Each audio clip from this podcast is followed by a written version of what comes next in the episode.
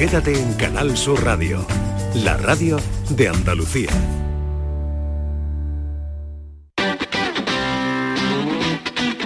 El pelotazo de Canal Sur Radio con Antonio Caamaño.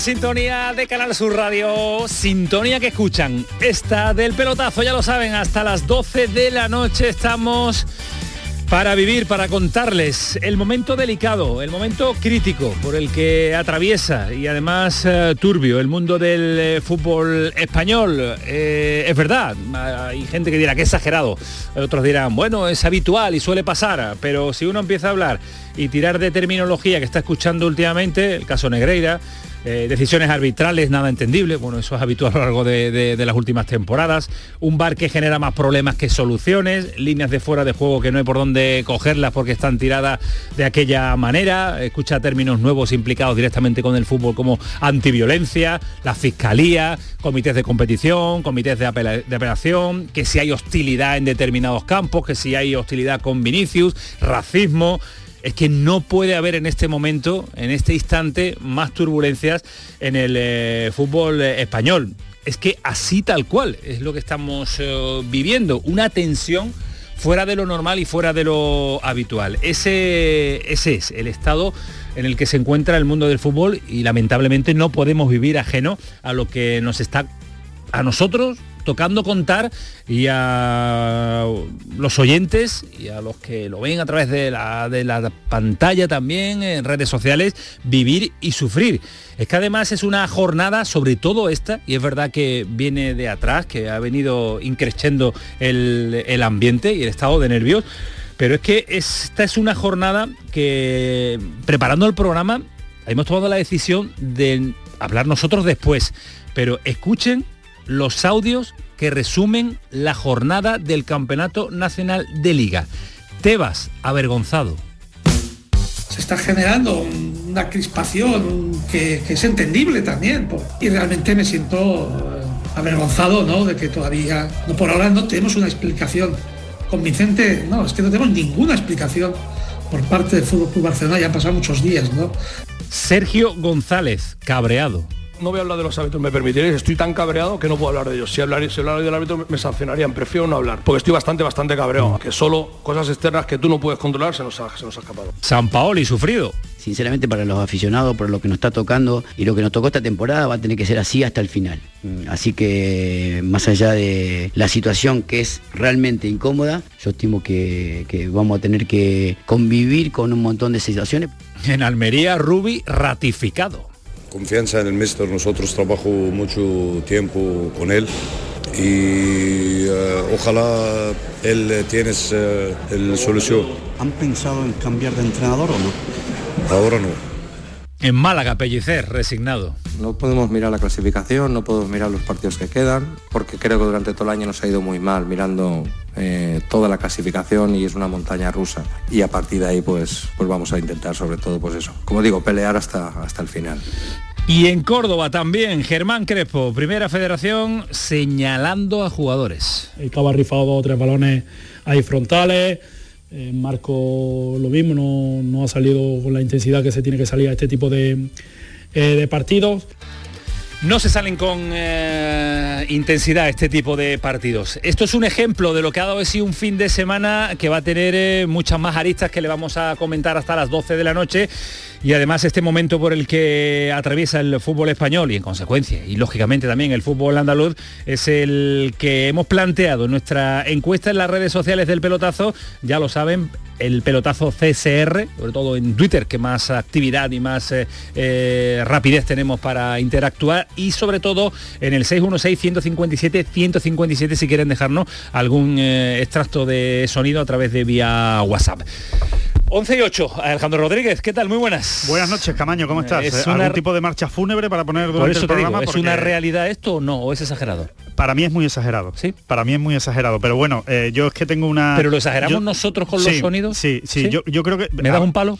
Bueno, no, no es un palo porque es la realidad que hay también, ¿no? Yo creo que, que vivimos en este tipo de sociedad, eh, en la que todo se eleva a la categoría mayúscula, a- al, me- al más mínimo, eh, a, a lo poco que pase, ¿no? A ver, yo, yo lo que creo es que esto ha pasado siempre, todos los años ¿A este pasa, nivel? todas las temporadas pasa a este nivel, lo único que cambia, lo único que sí es nuevo es lo del Barça que es un auténtico escándalo. O sea, lo del Barça y Enrique Negreira, eso evidentemente no ha pasado antes. Que se sepa que se ha intentado contratar a un árbitro para recibir favores ¿no? por parte del estamento arbitral. Evidentemente, para mí esa es la novedad y eso es lo más turbio y lo más sucio de todo lo que rodea ahora mismo al fútbol español.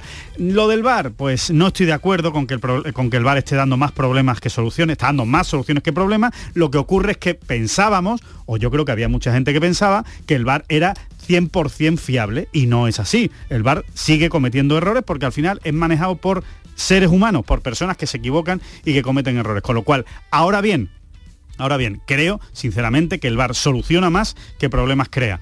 Y a partir de ahí, pues sí, el- cuando no es el Sevilla de San Paoli, pues eh, será el Betis de Setién y cuando no el Almería y cuando no el Granada, pero los problemas y las situaciones eh, difíciles pasan todos los años. Las críticas se vuelven más radicales contra los árbitros conforme nos vamos acercando al final de la temporada, porque hay que buscar excusas y hay que buscar enemigos que justifiquen los malos resultados de nuestros equipos. Pari Pineda, ¿qué tal? Muy buenas noches. Muy buenas, Antonio. ¿A ti qué te Per- parece? Estamos viendo el momento más crítico. Permíteme que me quite el sombrero con la disertación que acaba de realizar Alejandro. Me parece espectacular. Enhorabuena. Muchas En gracias. este- Ya me puedo ir. No, no, no vamos a caer, yo creo que él ni yo, en este imperio del ventajismo de los, de los equipos. Me quedo con la suciedad del caso Negreira, que eso sí es realmente lamentable y creo que eso es a lo que se refería Tebas. Y también me quedo con arbitrajes como, los de- como el de, de Burgos Bengochea en el partido del Sevilla Almería que hizo un arbitraje espectacular.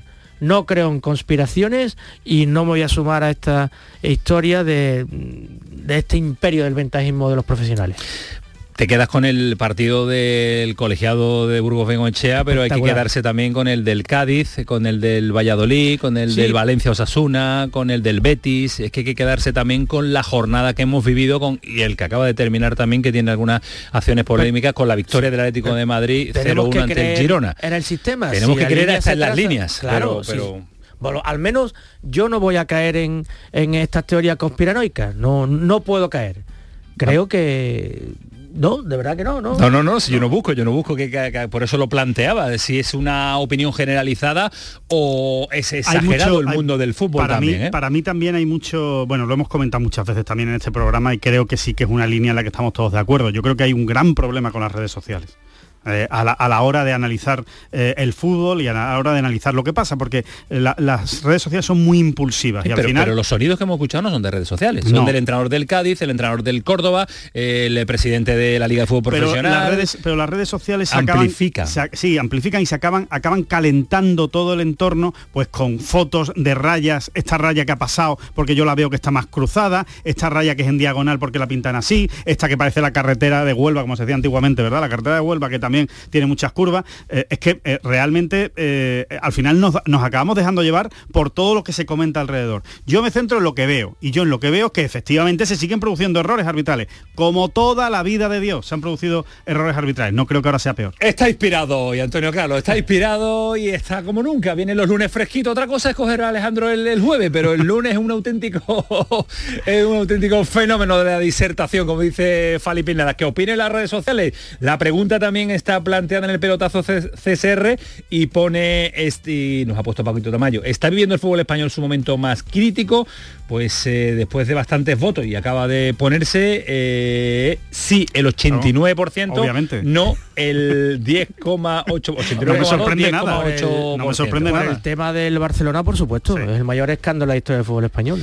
Que, que se sepa. Bueno, pues eh, vamos a seguir eh, y ampliaremos, eh, debatiremos, eh, criticaremos y analizaremos todo lo que ha dado de sí una jornada de liga que además nos deja detalles a tener en cuenta, también negativos, porque que se lesione Jorge Molina con cerca de 41 años y que se rompa los ligamentos es eh, triste y es el, final drama. de una un dramático, porque puede ser el final de la carrera de un auténtico crack, eh, tanto dentro como fuera de los terrenos de, de juego, porque es una lesión grave, es una lesión que con esa edad, y yo no, ya no sé si va a tener fuerzas y ganas para recuperarse y volver a reaparecer. Después estamos con eh, Rafa Lamela para que nos cuente detalles de cómo ha sido una jornada triste en el Granada y con Jorge Molina. Hablando de operación también, Brian Ocampo en el Cádiz se ha operado, pierde la temporada también, en el Sevilla se le- em, lesionado Nianzú después de que había recuperado a jugadores eh, para el partido ante la Almería vuelve a caer. Vamos a ver qué pasa con el guardameta con Bono.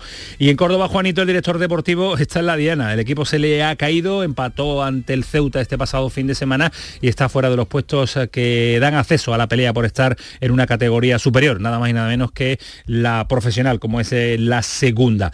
Pues eh, a ver con todo este fin de semana cómo levantamos el cotarro cómo levantamos el asunto. Yo creo que que sí. Yo creo que sí, porque ahora vamos a sumar a Ismael Medina, que hoy no va a estar con nosotros en eh, presencial. Ahora lo vamos a, a saludar después de la pausa para la publicidad hasta las 12 de la noche. Ya sabes, Antonio Carlos.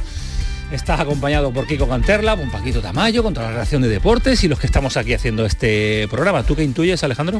Programón. Pues ya está dicho, vámonos, hasta las 12, el pelotazo. El pelotazo de Canal Sur Radio con Antonio Caamaño.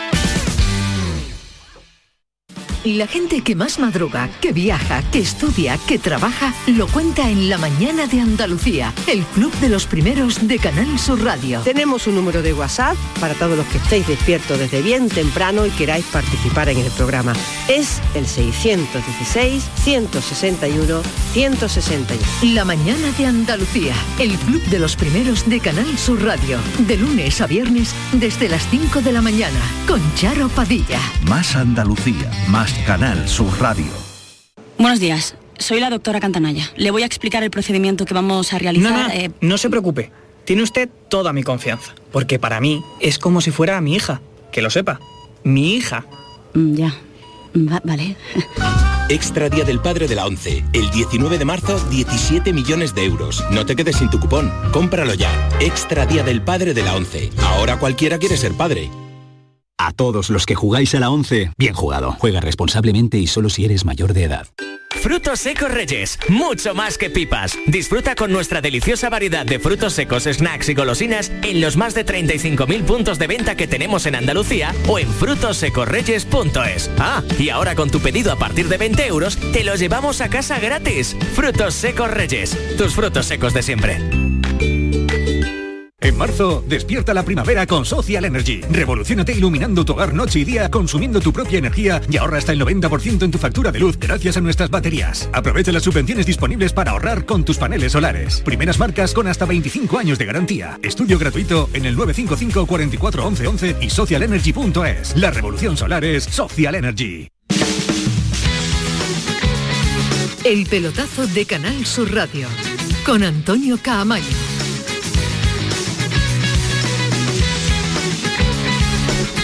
Once y 16. Presentado quedó ya el pelotazo. Ahora vamos a sumar a Ismael Medina, Javi Lacabe, Rafa Lamela y todo lo que está por venir con eh, debates interesantes encima de la mesa que vamos a plantear. Pero eh, acaba de terminar el eh, Fali, el Girona Atlético de Madrid. La historia siempre Lo contada, lo estamos comentando en la redacción. Bueno, Girona el- llegaba, llegaba, llegaba, no pasa nada. En el 90 y Nada. mucho marcar al Atlético de Madrid. es- escalofriante De Oblak. Un tirazo de David López, pero el Atlético de Madrid tiene mucha alma, tiene un equipazo y ha, ha persistido hasta el final, una jugada con mucha polémica, pero bueno, insisto en lo que antes hemos comentado, sí, se ha tirado a la línea y no es fuera de juego, creo que ha sido Morata el autor del gol, pues gol, adelante, lo ha merecido el Atlético y clarísimamente creo yo que se postula como el tercer Sí, clasificado. eso ¿eh? parece. Ha recuperado regularidad, ha recuperado solo eh, tiene la liga, resultados. eh, sí es un equipo con una gran plantilla y un gran entrenador, ¿no? Entonces, bueno, con lo que respecta, en lo que respecta a los equipos andaluces, pues parece que la batalla por la cuarta plaza que está emprendiendo el Betis será con la Real y con los que vengas de atrás. Villarreal, Bueno. si se Sí, engancha, yo- si sí, se sí, suma, debe. eh, Sí, pare- si más se lejos parece Atleti Bilbao y lo- Osasuna, lo- pero ahí espabila, debe estar ahí. plantilla tiene para, para, pelearla, pero es verdad que la Real Sociedad viene cayéndose un poquito, el Villarreal con su irregularidad y el Betis que va a estar ahí, que es lo que nosotros deseamos que esté hasta final de temporada. ¿Echáis de menos a alguien hoy aquí? Sí, claro. Sí, siempre. ¿Sí? Yo lo echo de menos a diario.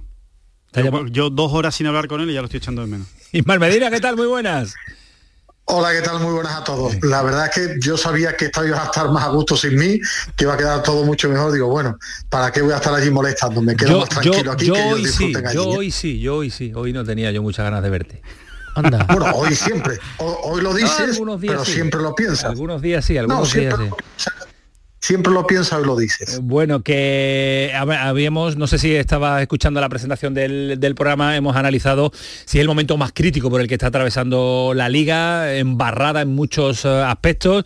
Alejandro y Fali no coinciden, dicen que no coinciden con el argumento que hemos planteado de, de- de que es lo habitual en una temporada, salvo lo de Enrique Negreira del Barcelona, que eso se sale de lo habitual y de la norma, claro, porque no surge toda- todas las temporadas. Para ti, tu sensación, Ismael? Bueno, que primero el fútbol español tiene un problema muy grave con el tema del Barcelona y de Enrique Negreira, eso no lo hemos vivido, por lo menos yo no recuerdo algo tan, tan gordo a expensas de, de ver dónde llega. Y en el tema arbitral con el VAR yo creo que sí hay un problema gordo. Y no de, no de persecuciones, no de hinchismo, sino que me parece que el fútbol español tiene un problema porque no sabe convivir con dos árbitros dos árbitros, uno en el bar y otro en el campo, no saben convivir, van cambiando continuamente de, de dirección, van cambiando de criterios y no me gusta el camino que está tomando el fútbol español, me gusta el bar y me gustaban mucho más los arbitrajes de campo antes de que piten como pasa en el fútbol español dos árbitros. Tienen que llegar a un acuerdo, tienen que unificar criterios, tienen que decidir Pero más claramente es- qué es, es- lo que se hace con el VAR y con y- el árbitro. Y entiendo la frustración de muchos aficionados, y en este caso los del Betis, por, porque por jugadas similares se le han expulsado a jugadores del Betis en, otra, en otros partidos. Pero yo creo que es una cuestión un poco también de intentar hacer un análisis frío y de tener cierta educación deportiva tenemos que entender que hay que el hombre que como dice Ismael que ya no es solamente uno el que dirige y hay otro que bueno que tiene su criterio y si no ve eh, que sea la entrada de Gerard, mm, por ejemplo Moreno en este caso eh, que sea roja pues tenemos que convivir con el criterio también del de arriba de que no quiera Pero, pero eh, vimos una acción muy parecida. pero- Borja fue expulsado por una sí, acción muy parecida, cierto, idéntica, ahí- clavada. El mismo da- colegiado del claro, VAR. El pero- mismo colegiado del es toma cierto. dos decisiones diferentes. Pero el fútbol, como, como los jueces que aplican muchas veces la justicia, los jueces también la aplican de manera diferente dependiendo del juez. Está Es mal hecho, ¿no? Bueno, es que la vida es así, es que es muy complicado eh, Sí, que, pero- que- que- que las decisiones pero- arbitrales pero, Fali, Ismael, yo- sean matemáticas. yo- No, yo, yo, yo meto a todo el mundo en el saco. Mira, a mí me gusta ver mucho fútbol. El respeto que hay en la Premier, el Manchester United no va a protestar, no va a mandar ningún escrito por el tema de los cuatro partidos a Casemiro. Es decir, no pasa absolutamente nada. Casemiro, en vez de protestar, de formar un lío, se va a su casa. Yo creo que por el bien del fútbol, por no hablar de los equipos andaluces, el gol de cabeza que le anulan a la Real Sociedad lo tienen que explicar y no pasa nada. Yo creo que tienen que empezar a cambiar las normas de las manos, de dónde empiezan, si cuatro jugadas más, atrás o no. Yo no creo en el hinchismo, no creo en el periodismo nacional que solo habla de Madrid y Barcelona. Incluso del local, yo me meto el primero. No, yo digo que por bien del fútbol, del deporte, eh, eh, meto a jugadores, meto a entrenadores, meto a clubes, también el colectivo arbitral tiene que analizar la temporada porque me parece que va por un camino que no es bueno para el fútbol porque están pitando dos árbitros y al del campo, mi percepción, que puedo estar equivocado, hago mucho pie de campo, los veo muy nervioso y con mucho miedo a pitar, muy pendiente del comodín del bar. Alejandro. Yo, es que creo, yo, es que creo que es todos los años igual. Yo creo que pasa todos los años y cuando no es el criterio del VAR, es el criterio de los árbitros, cuando no es que este árbitro es malísimo y no quiero que me toque y se equivoca siempre, cuando no es que este mismo árbitro me pitó esta misma jugada de una manera y ahora me la ha pitado de otra. Yo creo que esto ha ocurrido siempre, no es un problema del VAR, no creo que el VAR haya generado un problema. El VAR lo que ha aportado es muchas soluciones y evidentemente no todas. O sea, el, el arbitraje no se ha convertido en algo infalible, que no va a volver a fallar, ¿no? Va a seguir fallando, va a- efectivamente es imposible, como dice Incluso Fali. con, con 10 cámaras y con 10 pantallas, porque hay jugadas que son de valoración. Y, y al final te, te- te tienes que quedar con eso. Si ya nos metemos en los fueras de juego y en, la, en las rayas, entonces ya tenemos un problema. No, si empezamos Porque- a dudar de lo único Claro, que entonces parece ya no creemos, objetivo, es que entonces ya no pero es que creemos este en el fin de sistema. semana te, te deja dudas, las rayas. Yo en eso no incluso, dudo, ¿eh? Si después, Pero no- yo- pero después que nos quejemos, perdona Ismael, después que nos quejemos de que los alargues son muy largos, venga ya, hombre, venga ya. de verdad, nos vamos a quejar porque los alargues son muy largos, bueno, pues entonces nos quejamos el año pasado y el anterior, eso ha pasado toda la vida, toda la vida ha pasado. Hace 20 años que no existía el bar, había un equipo que decía, es que porque ha dado tres minutos más el árbitro cuando no tenía que darlo, o cuatro, pues ahora es lo mismo, el ahora problema- pasa igual, sobre todo cuando encima te meten un gol de descuento. es la clave. Pero es que a lo Te mejor, a lo te mejor, empatan, claro. a lo mejor la culpa Si es de tus centrales, si ¿no? marcas tú, A lo mejor la culpa es de tus centrales, ¿no? Que, que no han estado Pero- donde tenían que estar, ¿no? Pero yo lo que me refiero es, eh, compartiendo cosas que dicen Fali y Alejandro, yo creo que no podemos vivir de espalda a una realidad. Yo no hablo de las rayas, yo las rayas me parecen chapuceras, pero creo en ellas y creo, porque no voy a entrar a debatir sobre eso. Yo sí creo que se tiene que mejorar. Cuando llegó el VAR, que a mí me gusta mucho, era para ayudar en cosas al árbitro. Y yo sí estoy percibiendo que el árbitro de arriba pita muchas cosas a cámara lenta que el del campo a un metro lo ha visto y no lo cree conveniente. Entonces, deje que pite el de campo y el del bar. Cada vez pasa menos eso. Muy, muy claras. No, para mí pasa Cada mucho. vez pasa el menos. gol, por ejemplo, el gol de Lenormand de cabeza, el árbitro está en el campo y no ve nada. Entonces, hay, hay ese tipo de jugadas, Eso lo que yo pasa, el diga por partido poner del Barça ayer ante el, ante el Atleti de Bilbao, eh, es todo lo pita el bar. Es que es el, prim- el primer gol, no, no, de- el primer gol no lo ve. Eh, lo, lo pita como fuera de juego y no lo es, lo rectifica el bar. El segundo lo el VAR, ¿no? Es que está bien el VAR, sí, errores. bien el VAR, pero Claro. también, pero también Es que no lo entiendo. Pero es que entonces para que va un árbitro. Es que si ya no no, toma hombre, decisiones. para equivocarse lo menos posible, Claro. pero por lo desgracia menos. se equivocan mucho. Muchísimo, es que los árbitros se han muchísimo. equivocado toda la vida. ¿eh? Se Muchísimo. han equivocado mucho es que- toda la es que vida. entonces está pitando el bar, es que vaya, los asistentes, claro, es- los es que asistentes pitar no más. sirven para nada. Es que debería pitar es más. que lo está viendo en una tele. No, no, es que lo está viendo en una más. tele. Pues yo creo que debería tener, para eso existe- existe el árbitro, que es una profesión muy bien pagada, que, que tienen que ser, Es que, tienen es mejor vista es y tienen que tener imposible que no tengan errores. pero pero tantos Pero toda la vida. árbitros Antonio, permanentemente eh, corregidos por el bar Pero, permanentemente pero ¿cuántos, cuántos arbitrajes impecables has visto a lo largo de tu vida que no se haya equivocado No, el no, árbitro no. en una Los ha amarilla, habido, los ha habido, entrada? los ha habido, los ha habido. Muy Buenos pocos. arbitrajes, Pero- pero- Fali acaba de pero nombrar fin de Alejandro semana Fali- de Burgos Digo sin errores. Digo sin errores. Muy pero, pocos. pero, pero Alejandro Fali, usted que veis también mucho fútbol y a Fali que le encanta ver fútbol, tenemos un problema cuando en la Premier se pitan mucho menos penalti, pero, pero una barbaridad de menos penaltis. En el fútbol europeo se deja jugar más al fútbol. Aquí tiene un, protagoni- un protagonismo para mí excesivo. Para mí también. Al Para hilo, al al al que hilo de lo que has que- dicho, que Ismael, no de- haya- al hilo de lo que has Vamos a dicho, ir a Cádiz, sí, cierra, al hilo de lo que has dicho de la Premier, ¿no? Que has dicho que, que bueno, que en la Premier y tal, que lo pones de ejemplo, eh, yo no lo sé. No, te- no, te que lo pongo ejemplo el árbitro de campo, No, que no. también cometen errores. De- Yo no, no. digo el arbitraje déjame que, te, perfecto. déjame que te explique lo que, lo que te quiero decir y tú, y tú me respondes.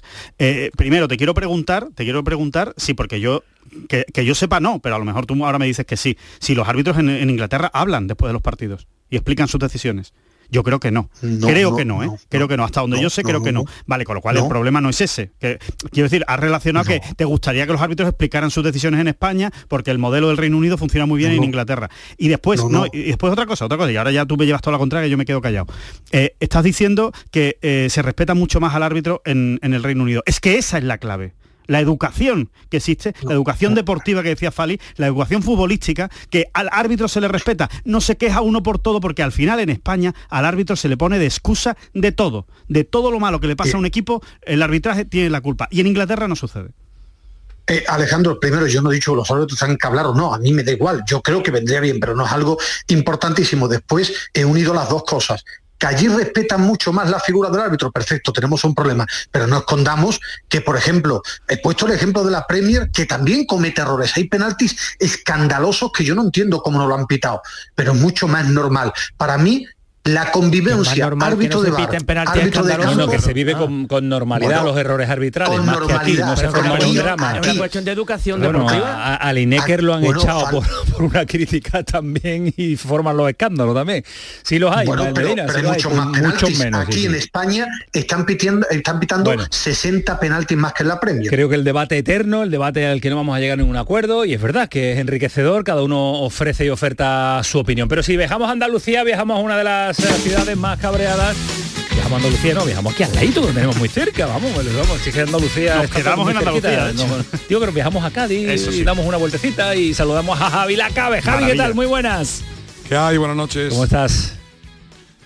Hombre, pues para escuchar muchos debates de arbitraje no, la verdad. Ponerme, pero, pero escuchar otras cosas toda la Puede, noche. puede- puede ser eh, puede ser la ciudad andaluza más cabreada en este instante por escuchando a Sergio que lo hemos escuchado viernes sábado domingo y lo acabamos de poner también yo creo que si se, no sé si le habrá pasado o no sigue cabreado Yo no lo circunscribiría a Andalucía, yo lo aumentaría a toda España. Yo creo que una, una- en el top 3 de toda España posiblemente. Bueno y No sé si con más o menos motivos, pero como llueve sobre mojado, pues la gente, hombre, yo con decirte, y mira que no me gusta para nada recrearnos demasiado en el debate arbitral, pero hoy en la tertulia local, a menos 5, cuando llevamos 40 minutos, tenía que decir ahora un poquito de fútbol, porque es que no soy hablar de fútbol. pues está pasando, por eso digo yo que es el momento más delicado del fútbol, porque se habla de todo menos de, de fútbol, y es verdad, culpa de nosotros también, eh, pero que ahora vamos a ir a analizar eh, lo, lo Y futbolístico. me, y me gusta que diga eso, Antonio. Sí, mucha culpa de, mucha Mucha culpa de, culpa de nosotros. los medios, mucha ¿verdad? culpa ¿verdad? de los árbitros, también- mucha culpa de los clubes, pero mucha culpa de nosotros también. Porque es más Nuestra. fácil. Porque es más fácil No, Alejandro, culpar, es mucho eso más es- fácil culpar al árbitro y hablar Yo no sé de los si sido- arbitrajes que hablar de lo deportivo y de los es. Si ha sido sistemas. Alejandro, Alejandro y que que ha dicho Guardiola no la cuela cuando la tenía para colarla, si lo hubiera colado, pues claro. que todo, que todo el que pierde tiene la excusa perfecta y la aplicación perfecta en el árbitro. Si, el, si se hablara un 10% de los errores propios de lo que se habla de los arbitrajes, mm, igual, igual iba por otro, por otro lado el asunto. Claro. Sí, puede ser el fondo de la cuestión, pero no lo vamos a cambiar, eh, no lo vamos a cambiar nosotros. Excusa siempre ha existido en el fútbol, en la vida, en la medicina, en el periodismo y en la ingeniería y hasta mi- en el instituto de, mi- de mis niños, que no tienen nunca la culpa ellos, sino los profesores que le tienen manía. Bueno, es que eso- esa eso es se- la eso va excusa, la calando. cultura, la Eso va cultura la calando, eso es la sociedad. permanente, claro. Es que eso es la sociedad. tienen manía, digo, sí, te tienen manía, ¿por qué? Pues Porque sí. eres rubio o eres, eres moreno. Si, no- Eh, si nos parecemos a chavales de 15 años, de 16, mal vamos. Javi, que, Con todo el cariño para lo tuyo, que hay esperanzas de comité de competición porque el Cádiz defiende que sus imágenes dicen otra cosa o se ven otra cosa diferente a lo que refleja el acta. Eh, yo dividiría en dos, o, o sea, según el futbolista del que hablemos, recordemos que hay dos futbolistas a los que se refiere el acta, Conan uno es el portero con Ledesma y que supuestamente lo que ocurre ocurre en el vestuario, con lo cual no sé exactamente qué imágenes hay y cómo las va a decidir o a utilizar el Cádiz Club de Fútbol. Desde el Cádiz a mí me, me, me insisten en lo mismo que, que co- que dicen en su comunicado, que creen que van a poder probar, porque recordemos, es el Cádiz el que tiene que probar su inocencia, debido a que el acta tiene presunción de veracidad. Y, y yo en lo de Conan, pues, hombre, puedo ver no solo por el tema de las imágenes, sino por la redacción del acta. Que recordemos que dice, eh, Conan empuja a un compañero con objeto de que me golpee a mí. Y está, mm, como decimos, mm, dando la, o dando por hecho eh, que, que, mm, o sea, es que no sé cómo explicar. Que va a golpear al colegiado, ¿no? La intención de Eso, golpear al dando por hecha ¿no? la intención, cuando supuestamente es muy complicado meterte en la cabeza de alguien para averiguar su intención. Por ahí, y con- junto con las imágenes, el Cádiz tiene esperanzas. En lo de Iza Carcelén, evidentemente, no hay nada que hacer porque se ve el pescozón que le da el rival y, y ya es cuestión de que lo consideren más grave o más leve, pero yo creo que de la de defensa, la defensa de videográfica que diría que diría el otro eh, se centra en el, en el portero en Conan, ¿no? Lo van a intentar con los dos. Con los dos. eh, no sé si videográficamente o no también con lo de Iza, pero vamos, eh, la, la esperanza principal está puesta en Conan, por supuesto. Bueno, y a ver, comité de competición, ahora miércoles por, por la mañana. Ah, Vamos a ver los partidos que le, que le caen. Antes eran los martes, se los pasaron un día Eso después, por es eso de la confirmado de los es que- Esto pinta mal, ¿eh? Esto pinta mal, sí, sí, sí. Eh, en, en Cádiz tuvo Ismael Medina. Eh, Medina, no sé si te dio el tiempo a mm, ver, presenciar algo imposible, No. fue dentro, pero la tensión que se, No. que la tensión sí, esa tensión que se mascaba en el último, en la prolongación sobre todo, ¿no? Sí, la tensión, el enfado tremendo del banquillo cuando vieron los 10 minutos, incluso uno más de, de alargue, el cabreo del Cádiz, porque eh, para un poco situar a la gente, a ti que te gustaba mucho en tu trabajo anterior, una fotografía de lo que había, sin una fotografía nosotros estamos en el sótano, en el sótano que allí estás encerrado, no hay ni cobertura, entonces lo que está pasando en la parte de vestuario no tengo ni, ni idea. Eh, el cabreo del Cádiz era por la prolongación la prolongación desde que enseña los 10 minutos, después uno más, era el cabreo la- de la prolong- prolongación porque entienden que el equipo que más tiempo había perdido era el, Getafe y que había salido premiado con mucho tiempo de prolongación, era lo que estaban diciendo en la zona de flash. Ya después de todo el lío de arriba es complicado saber, y es lo que comentaba Javi, que conoce a la perfección todo aquello y los entresijos del Cádiz, es la redacción de- del acta y sobre todo la preocupación que existirá dentro del vestuario porque Ledesma, eh, Isa, importar importante, pero Ledesma no es que es importante, es importantísimo para el Pues elemental, lo de Ledesma es una barbaridad, una ausencia prolongada, porque Javi, yo no sé por dónde va a tirar el comité, porque cada, cada vez nos sorprende, nos sorprende con resoluciones extrañas, pero hablaba de 10 partidos, entre 10 y 12, había escuchado 10 partidos, como, como el acta tenga veracidad, me parece una barbaridad, ¿eh?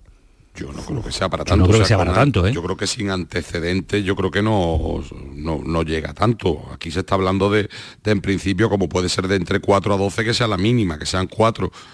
Y aún así sería una catástrofe, como bien decís, para el Cádiz. Y ojo, no solo en el caso de Conan, que por supuesto, y en menor medida también el caso de Iza, que estaba en su mejor momento de la temporada y que su sustituto es un futbolista que jugó tres partidos en primera división y que viene de no jugar en el Mirandés, cedido hasta, hasta enero. Es decir, que, que en los dos casos es importante y recordemos el calendario del Cádiz. Eh, Almería, Sevilla, Betis y Real Madrid. En esos hipotéticos cuatro partidos. Es decir, que Yo intuyo lo que, más sí los me, lo que sí me decían desde el club, sí.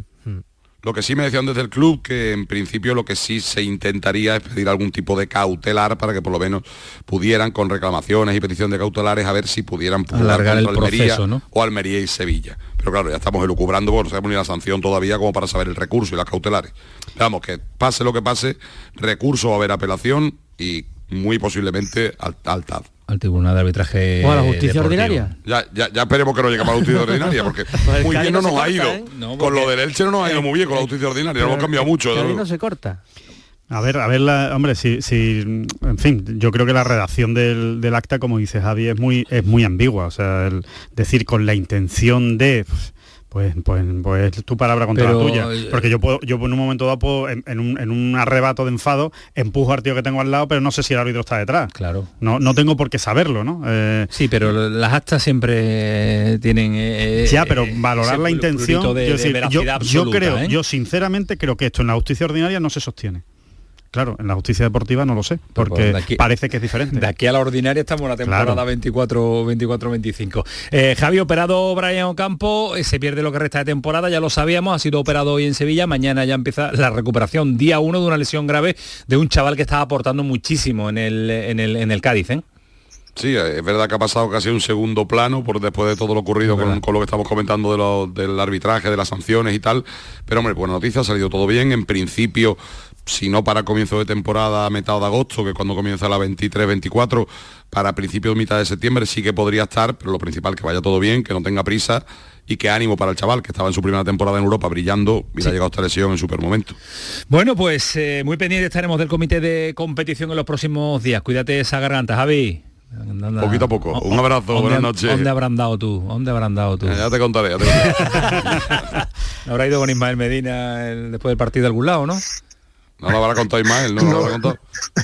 No ha contado nada, no ha contado nada, vale, vale. Queda, queda No, no, secreto, sec- la- secreto sobre de todo que fui sumario. solo en la que lo- fui solo y presunción. tardé tres horas en salir de, en salir de Carranza, como estoy yo y con Javi. Como para salir con, como para salir con- Nosotros, con nosotros no, Javier. ten- no tenemos presunción de veracidad nosotros.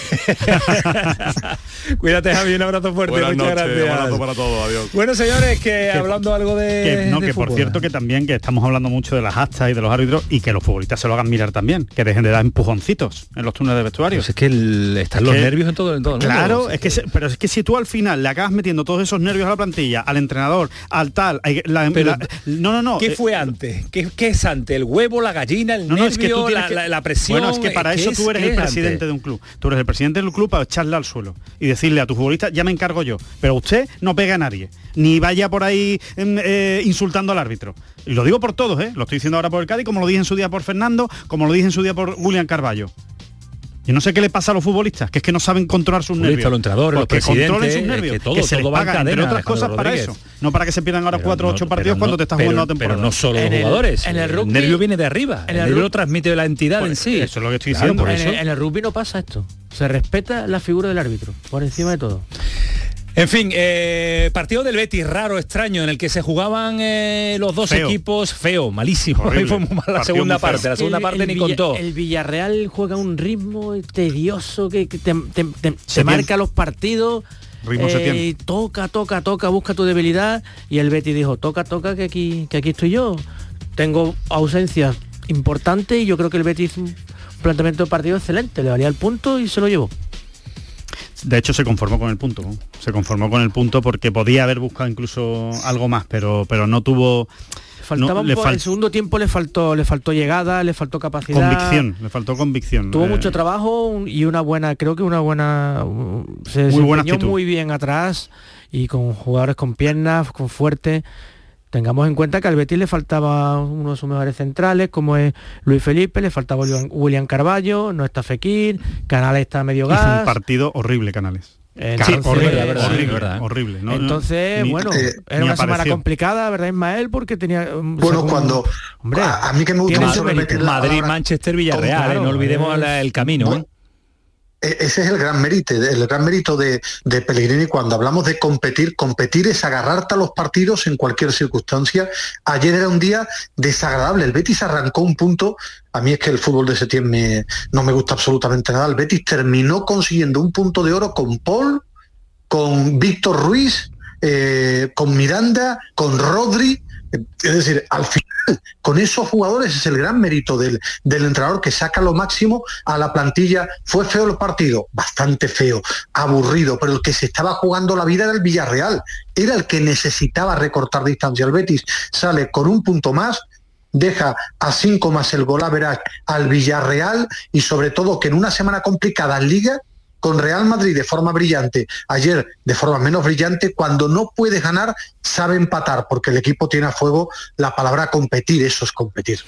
Hombre, no aprovechó también el empate de la Real Sociedad que le ponía, le brindaba en bandeja la posibilidad de recortar puntos con su rival por la cuarta posición, pero también el Betis hay que darle valor a lo que hizo en un campo donde habitualmente no se suelen escapar muchos, eh, muchos puntos. Otro tema, porque hoy ha estado Ceballos con Valdano, fíjate la pareja como era hoy, Ceballos y Valdano, Valdano y Ceballos, hablando sobre el Real Madrid, sobre el futuro, sobre su progresión, sobre Arsenal, sobre la Premier, ha hablado de todo, como es habitual en los programas de, de Valdano. Esto ha dicho sobre la renovación de Ceballos, Real Madrid. Yo quiero jugar al fútbol y que a mí me, me juzguen por, por mi nivel dentro del terreno de juego. Yo no quiero una renovación si no me la merezco, yo no quiero ir al- a otro club si no me lo merezco, no, no quiero, yo quiero disfrutar, quiero que me quedan tres meses, pues jugar estos tres meses, a partir que, que termine mi temporada, eh, hablar con quien tenga que hablar, eh, reunirme con, con mi agente, reunirme con, con mi familia y valorarlo mejor. Este es el sonido de la posible renovación con el Real Madrid. A mí lo que me cuentan eh, gente vinculada a Ceballos es que a día de hoy, a día de hoy, a esta hora no tiene ninguna oferta de renovación por parte del Real Madrid. No tiene absolutamente nada. Mm, Otra cosa es que quiera asumir el riesgo de no tener nada cerrado, de no empezar a hablar con club, porque podría hacerlo, termina contrato el próximo 30 de junio, pero os quería plantear, eh, Fali Alejandro Ismael, ¿lo veis renovando por el Real Madrid? ¿Lo veis eh, saliendo del Madrid, acercándose al Betis? Yo creo que en un proyecto del Betis solo encaje- que encajaría si el Betis se mete en Champions. A mí me resulta muy complicado que Ceballos en un Betis de Liga Europa vaya primero porque gana una barbaridad de dinero y él va a tener seguramente ofertas en lo económico que va a superar lo que pueda dar el Betis. Pero aún así un Betis de Champions tendría que venir un Ceballos con una ficha menor. Aún así, Aún menor, así, menor, pero vale. el Betis podría hacer un esfuerzo. Un esfuerzo. Un esfuerzo para tener a un futbolista de ese calibre que le vendría, digamos, si el Betis es capaz de meterse en Champions, sería un refuerzo magnífico. Yo no sé si el Real Madrid lo va, lo va a renovar, evidentemente no tengo ni idea. Eh, desde luego sí creo, sí creo que si lo renueva va a ser a la baja. No creo tampoco que le vayan a subir la ficha, ni siquiera que se la vayan a mantener, porque es un jugador que está dando rendimiento este año, pero que no es un jugador fundamental en el no equipo, es. ni es un, ni un jugador diferencial. Es verdad que está dando buenos minutos, pero, pero no es un jugador... No es un eh, jugador en el que tú puedas formar un equipo. Se van Kroos y Modric y no es el jugador que pueda sustituir a Kroos ni a Modric. Que Yo no puede formar un, claro, para un equipo como el Madrid. equipo como el Madrid. Y- Edificarlo en torno claro, a Dani Ceballos Ceballos, tiene mucho ni. Asensio, con todo tiene- también con la categoría no, que tiene como no jugador. tienen Mucho nivel, no tienen ese nivel, ¿no? Eh, yo, yo creo de hecho que Ceballos está por detrás de Chuamení a día de hoy, incluso por detrás de Camavinga, con todo, con todo lo que es, ¿no? Eh, por, por, por todo, por muchas cosas, ¿no? Al final Ceballos es un jugador que es muy bueno, a mí me gusta mucho Ceballos, pero eh, es un poco disperso, ¿no? Eh, Tiende a cometer errores en los partidos que en equipos como, como el Real Madrid se perdonan. se pagan, se pagan muy caro, ¿no? Entonces, yo creo que acabará saliendo. Venir al Betis, mm, no lo sé, no- sinceramente no lo sé. Yo no creo que el Betis esté tan, tan desesperado por Ceballos o con tantas ganas de fichar a Ceballos como sí lo estaba eh, hace Con unos la años, nueva ¿no? situación de Fekir, podría cambiar algo? Un Fekir que va a una lesión grave, de larga duración, sin saber su recuperación, cómo va a llegar la próxima temporada, digo por perfil. yo, el problema que tiene el Betis con Fekir es que no lo puede vender este verano. Son jugadores de perfiles distintos, además, ¿no? yo en un Betis Champion entendería que el Betis realizara un esfuerzo por, por Dani Ceballos. Es más, yo creo que en un Betis Champion debería ir por Ceballos. Ceballos no ha explotado como yo personalmente pensaba que iba a explotar. Ahora mismo no está en un escalón de los jóvenes brillantes del fútbol europeo. en el Real Madrid, mi intuición, no información, es que depende de Bellingham. Porque claro, si ficha Bellingham, ya tiene su trío del futuro. Claro, tiene a Chumenica, Chuamenico, Amavinga, Bellingham para el futuro.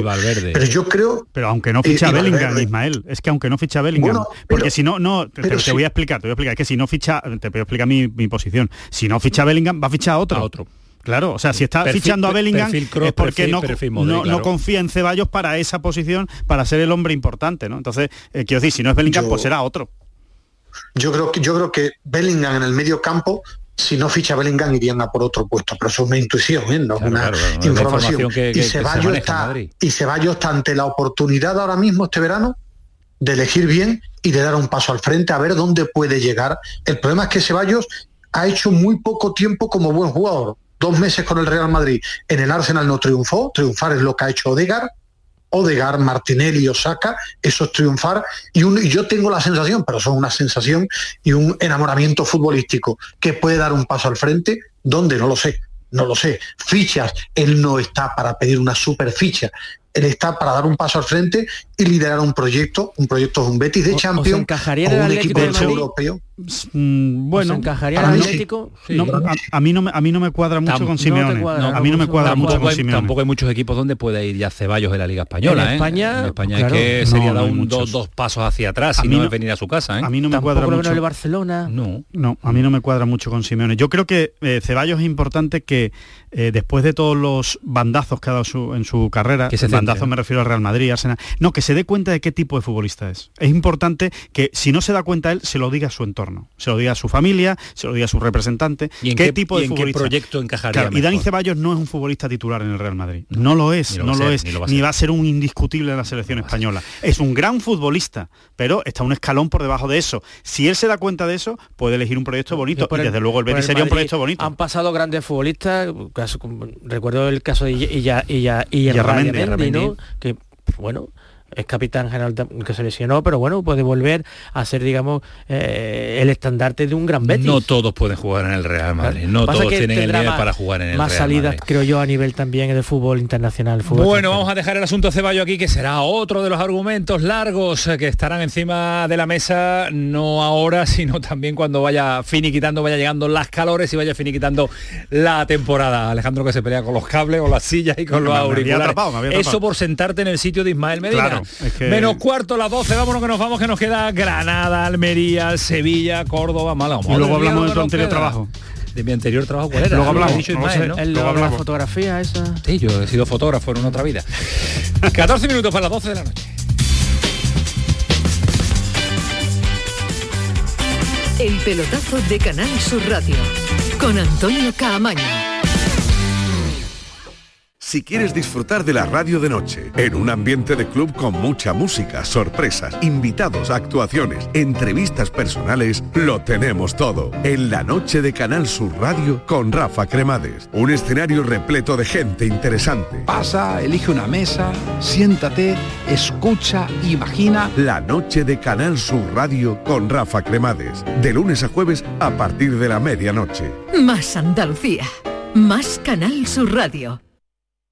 Escuchas Canal Sur Radio en Sevilla. Soy José Guerrero Yuyu. El 18 de marzo a las 10 de la noche en el Auditorio Nissan Cartuja se celebrará la apertura del primer Festival de Comedia de Andalucía, donde realizarán un homenaje a mi trayectoria.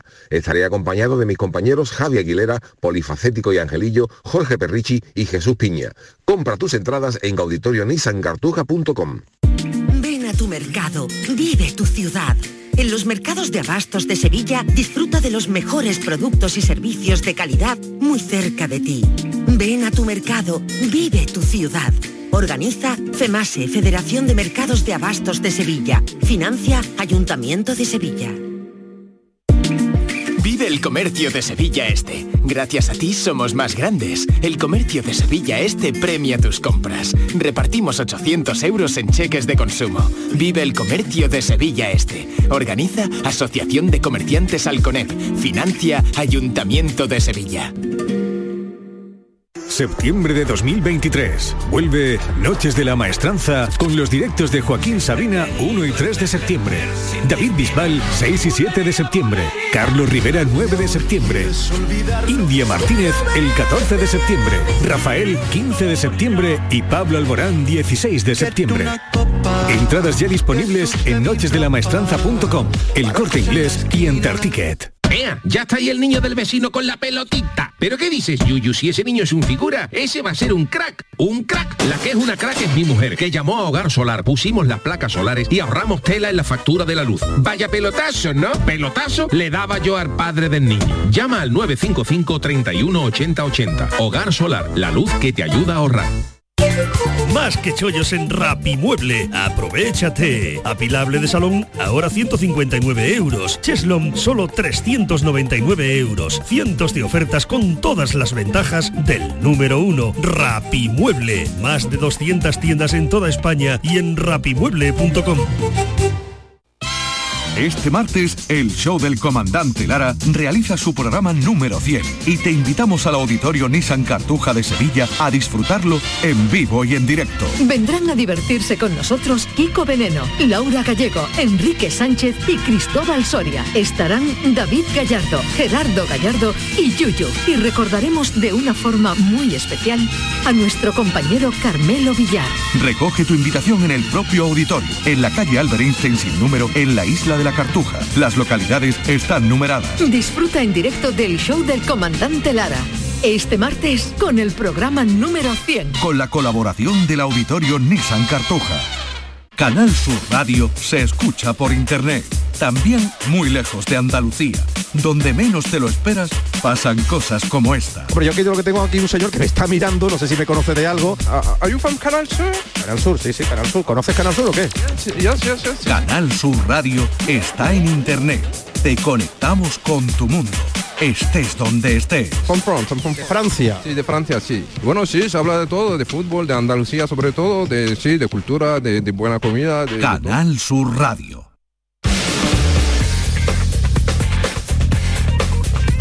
El pelotazo de Canal Sur Radio con Antonio Caamaño. Se nos ha ido. Ya se nos ha ido. Ya se nos ha ido 10 esto. minutos. Pero espérate, antes de marcharnos con Rafa Lamela, que no quiero que espere más. Fali, ¿qué te pasa? Que me decías, nos decía la publicidad. No me he explicado bien esto. Que venga, ciérralo. Eh, con el que no Betis. quiero que te acuestes, que no te acuestes pero- con dudas. Muchas gracias, Antonio. No, que al, al, al- Por esta el oportunidad. Betis, al tener lesionado a Fekir de, Sí. gran, de, de gran duración, no puede venderlo ni desprenderse de él este verano. No puede, tiene que man- seguir manteniendo una gran ficha. No libera, ¿no? Esa no masa libera salarial. una cantidad de dinero que podría venir muy bien si se mete en Champions para fichar e intentar seducir a Dani Ceballos. Ahora Esa queda era correctamente ah, explicado. que yo quería decir. Que mi Fali se acueste con esa duda ahí toda Muchas la noche gracias. ahí, dale que vuelta. No, no, no puede ser. Hay que aclarar los asuntos e intentar que nuestros oyentes nos entiendan también como no vamos a entender, lamentablemente, la mala suerte que él se ha cruzado por el camino de un auténtico fenómeno en el Granada en el día de ayer. Lo estábamos comentando en directo y la jugada parecía poco, pero esa rodilla que se había girado en el remate de Jorge Molina tenía su aquel. Eh, no llamó tanto la atención, pero eh, a través de la televisión sí. Eh, Rafa Lamela, Granada, ¿qué tal? Buenas noches. ¿Qué tal? Buenas noches. Y al final no sé si es no se esperaba, pero en directo pareció menos de lo que pareció por televisión, Rafa. No se esperaba porque tratándose de Jorge Molina pensábamos que era invulnerable. Es que no se son tantos nunca. años sin lesiones, sin que le pase absolutamente nada, que todos intuimos, bueno, pues ha llevado un golpazo y el pobre no puede seguir, pero que mañana puede estar un poco renqueante y pasa a estar entrenando, ¿no?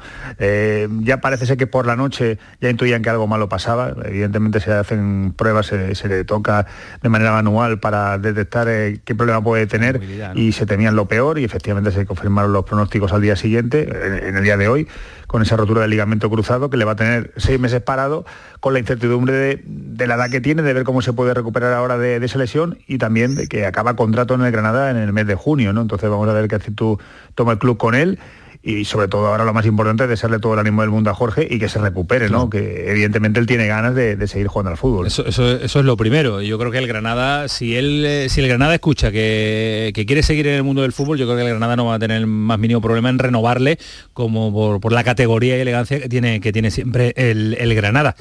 La duda es si le queda fuerza a Jorge Molina para afrontar esto y cómo, y cómo lo, haría. Tú que lo conoces, Rafa, eh, que intuyes, porque sí, no tenemos... nosotros hemos planteado directamente a Jorge y a su entorno y él está convencido de que va a poder volver a jugar al fútbol. Es decir, él está con ánimo, evidentemente se ha, llevado un, palo tremendo, es muy duro y sobre todo a su edad, pero mañana se opera, mañana a media tarde a las 8 se opera y, ya va a iniciar el, proceso de, recuperación sin más dilación. ¿no?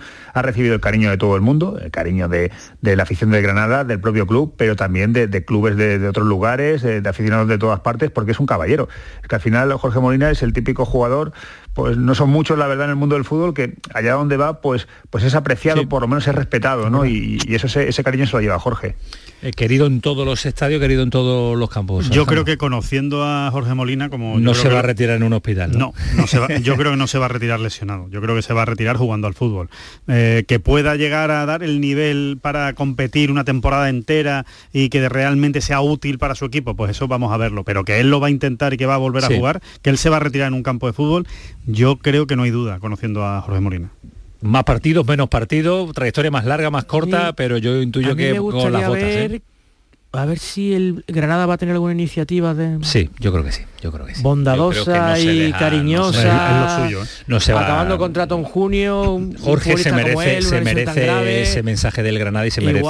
Antonio estaba cinco partidos de renovar por partidos. ¿eh? está hecho, está hecho, Rafa. Estaba a cinco encuentros de, la renovación y de hecho cuando le vimos titular el otro día, después de su gran encuentro en Burgos, de su doblete, eh, pensamos, pues mira, a ver si ahora va a coger inercia, porque claro, viene la ventana de selecciones, eh, Uzuni y Weisman se van con sus países y se va a quedar Jorge y entendíamos, digo, pues mira, ahora va a enlazar dos, tres partidos seguidos de titular, ¿no? Se va a quedar a las puertas de la renovación y fíjate qué desgracia. No somos nosotros nadie para darle consejo al Granada, pero mañana después de la operación el comunicado debería salir. Eh, automáticamente renovado Jorge Molina con el Granada una temporada más. Yo creo que se va a dar tarde o temprano porque en estos aspectos funciona muy bien el, Granada. Eh, Rafa ya no lo cuenta porque el puntito lo dejó el cuerpo cortado, ¿eh? y menos mal que se recuperó. ¿eh? ese puntito que estaba perdido. ¿eh? Fíjate qué jornada tan extraña que tres equipos de arriba han empatado en sus feudos con equipos de abajo, ¿no? La segunda división es una locura. Una auténtica locura y todo lo que queda por delante. Tópico, pero auténtica realidad en segunda división. Cuídate, Rafa, no cenes mucho, ¿eh? Al tío, ¿lo has visto cómo se ha puesto, eh? Sí. ¡Boh! Rafa Lamela. Está con la nutrición a tope, ¿eh? Está con la nutrición que, se sale. que nos tiene enseñe. Un, tiene un, organizador de dieta extraordinario. Bueno, el Sevilla, ¿qué os deja? ¿El Sevilla recuperación o son los picos habituales del equipo de San Paoli? Primera parte en la Europa League de sufrimiento, absoluto drama Primera parte de ayer ante la Almería también. Ayer teníamos el corazón, el partido nos dejaba esa coyuntura de Almería, Almería, eh, Sevilla, Sevilla, Almería. Partido con mucha guasa, ¿eh? Mucha guasa, ¿eh? mucha, guasa. Empieza el Almería ganando, los dos cambios rápidos de Rubi por lesión, el Rubi que se le, pierde, se le pierde el equipo en la primera parte, el Sevilla que sale a la segunda de otra forma. Mucho dramatismo, ¿verdad, Alejandro? Un partido demasiado dramático. Tres puntos y ya está, y no mira para atrás. El, Sevilla, tiene que coger los tres puntos y no mira para atrás, porque como mira el partido, el, partido el Sevilla hizo un partido que, le llegó hasta donde le llegó el corazón con el, con el 0-1 en contra, claro, es que no le quedaba más remedio. Si, si con eso no te vas a poner a Almería a buscarlo, ya, ya apaga y vámonos. Pero, pero la segunda parte del Sevilla es horrible, eh, la puesta en escena del partido es mala, eh, no, no, no, me gustó nada el Sevilla, no me gustó nada. Eh, creo, que le, creo que tiene mucha suerte el Sevilla con las lesiones de Aquieme y del Bilal Touré, creo que dejan, dejan al, Almería muy, muy descolocado. Y, con Dimitri haciendo un partidazo de nuevo, ¿eh? lo hizo en la Europa League y lo vuelve a hacer en, Liga. ¿eh? Y, después, eh, solo decir una cosa, creo que al final estamos hablando mucho de la plantilla del Sevilla, que si la plantilla, que si la plantilla es muy corta, y aquí ya meto en el debate a Ismael, el Sevilla gana al Almería porque la plantilla es mejor que la Almería porque jugador por jugador tiene más calidad y por eso acaba ganando, por una jugada individual de Brian Hill, un gol del Coco Lamela, cosas que no tiene la Almería. aparte de que la Almería hiciera una muy mala primera parte, que no, que no se atrevía a salir, yo creo que quedó en, en shock con, Sí, la, con las lesiones. Con las lesiones y con el, con el primer gol. Eh, por alusiones, Ismael Medina, ¿qué diría el otro? No, bueno, un debate mucho más largo con, con Alejandro más que un minuto, porque, eh, bueno, que el Sevilla tiene buenos jugadores individualmente, sí, ahora que tiene una plantilla descompensada y bastante floja, si quiere debatir sobre eso Alejandro, entonces pues, es igual que, que debatir, yo también veo los defectos de San Paolo y no soy ciego, y para mí eh, enloquece demasiado al equipo. Ganó el Sevilla primero porque el Sánchez Pizjuán y el público ha entendido lo que es importante, 14.000 personas más ayer que el día de la Europa League, el público sabe que es fundamental en el Sánchez Pizjuán y después que el, el vestuario del Sevilla tiene alma. Tiene alma y tiene dos porteros de, de nivel champion. Los dos porteros del Sevilla es el único lugar de la plantilla donde tiene dos jugadores de nivel champions. Del resto, el Sevilla que mire la clasificación y que piense dónde puede llegar a los 40 que es complicado. A partir de ahí es el debate de todas las semanas en el que yo meto en el saco a todo el mundo. 28 puntos que cuando terminó el partido hizo que el sevillista respirara y el almeriano Sí. ganó porque el portero del Sevilla era Dimitrovich. ¿Quieres alguna Nada, pincelada? que, que fue que fue un milagro la victoria del Sevilla y que insisto en que San Pablo no hace bien las cosas que se deje ya de quejarse que no tiene a Fernando que no tiene a Gueye no, no, no los tiene y ganó o sea que tiene mimbres para sacar al Sevilla ahí de una forma más solvente Bueno, pues la solvencia del Sevilla nos está demostrando en eh, la Liga, en Europa League, el 2 a 0, no sabemos si le va a dar. Yo creo que el Sevilla va a sufrir en eh, Turquía. El próximo jueves Ismael Medina viaja el miércoles, a ver si te vemos por aquí. Mañana, Medina. Bueno, según os portéis. según te portes tú. Gracias, últimamente, gracias Ismael por Bien, tu Ismael, benevolencia, Yo siempre me- yo- por tu yo siempre magnanimidad. me porto Sí. mal. Yo, yo siempre me porto Tú mal. tú siempre. Ten cuidadito, dale un beso a Luis, muy fuerte. Y ustedes también. Que nos vamos, que fue el eh, pelotazo del lunes, que viene la semana cargada con competición europea. Hoy ha terminado la liga, mañana empieza también Oye, que hemos de tenido, Campeones. hemos tenido este fin de semana un golfista español que ha ganado un torneo y que no es John Ram, lo cual es noticia. Hemos contado, hemos contado el fin de semana la gran jugada. ¿Ah, sí? ¿Pero lo habéis contado bien? Muy bien. Pero llamarme para esas cosas, llamarme, hombre. Márquez, tío. Ah, bueno, es que Márquez va a sobrar con el. Es que él sabe más que yo, de hecho. El palito de Marque. Ah, pues yo no se lo digo. Gracias, Fali Pineda. Cuídate mucho. tío. Adiós, Alejandro. Rodríguez. Fue el pelotazo. Sigue siendo Canal Sur Radio. Que lo pasen bien. Adiós.